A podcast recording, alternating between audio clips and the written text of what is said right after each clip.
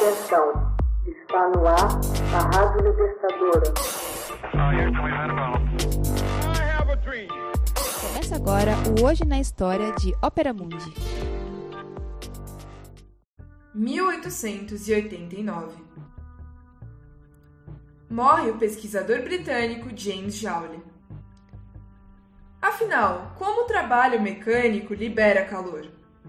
James Prescott Joule desenvolveu ideias revolucionárias sobre energia e temperatura, estabelecendo o equivalente mecânico do calor, que inclui uma constante descrevendo a conversão do calor em trabalho mecânico.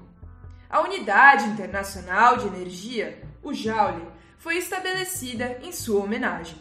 Faleceu depois de anos de prolongada doença em 11 de outubro de 1889 em Sale, na Inglaterra, aos 70 anos de idade. Logo passou a fazer experiências com eletricidade e magnetismo em um laboratório construído na casa de seu pai em Pendlebury, fascinado com a possibilidade de que o eletromagnetismo viesse a ser útil como fonte de energia industrial.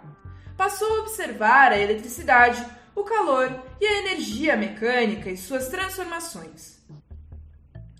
Em 1840, Joule publicou um artigo na revista Atas da Royal Society descrevendo a primeira das leis com as quais está associado. Chamada hoje de Lei de Joule, estabelece que o calor é produzido num condutor elétrico. Nos experimentos prévios, simplesmente colocou bobinas de diferentes tipos de metal em jarras de água, medindo a mudança de temperatura. Em 1843, expôs o seu trabalho sobre os efeitos caloríficos da magnetoeletricidade e sobre o valor mecânico do calor. Determinou uma constante física, hoje conhecida como J, ou o equivalente de Joule, e demonstrou que o calor é uma forma de energia. Joule levou a cabo exatas experiências adicionais sobre o valor do J, determinada pela fricção da água a fim de minimizar as flutuações de temperatura usou termômetros minuciosamente exatos, fabricados por J.B. Dancer, conhecido fabricante de instrumentos científicos de Manchester, e um microscópio portátil para registrar a escalada de cada termômetro precisamente. Em 1847, encontrou-se com William Thomson, mais tarde Lord Kelvin, professor de filosofia natural da Universidade de Glasgow. Este conhecimento logo se transformou numa duradoura amizade.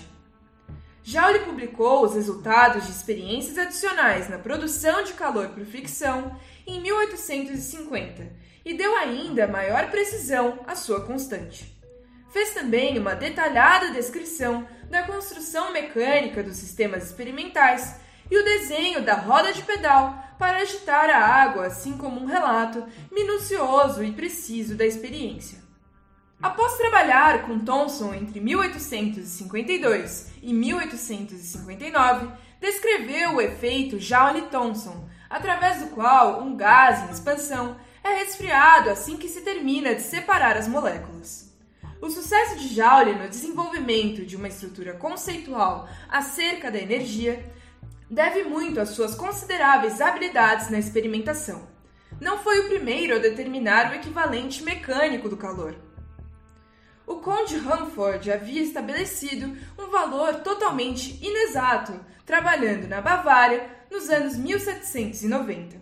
Joule firmou seu prestígio com uma ampla variedade de cuidadosos dados experimentais. Foi também inventor.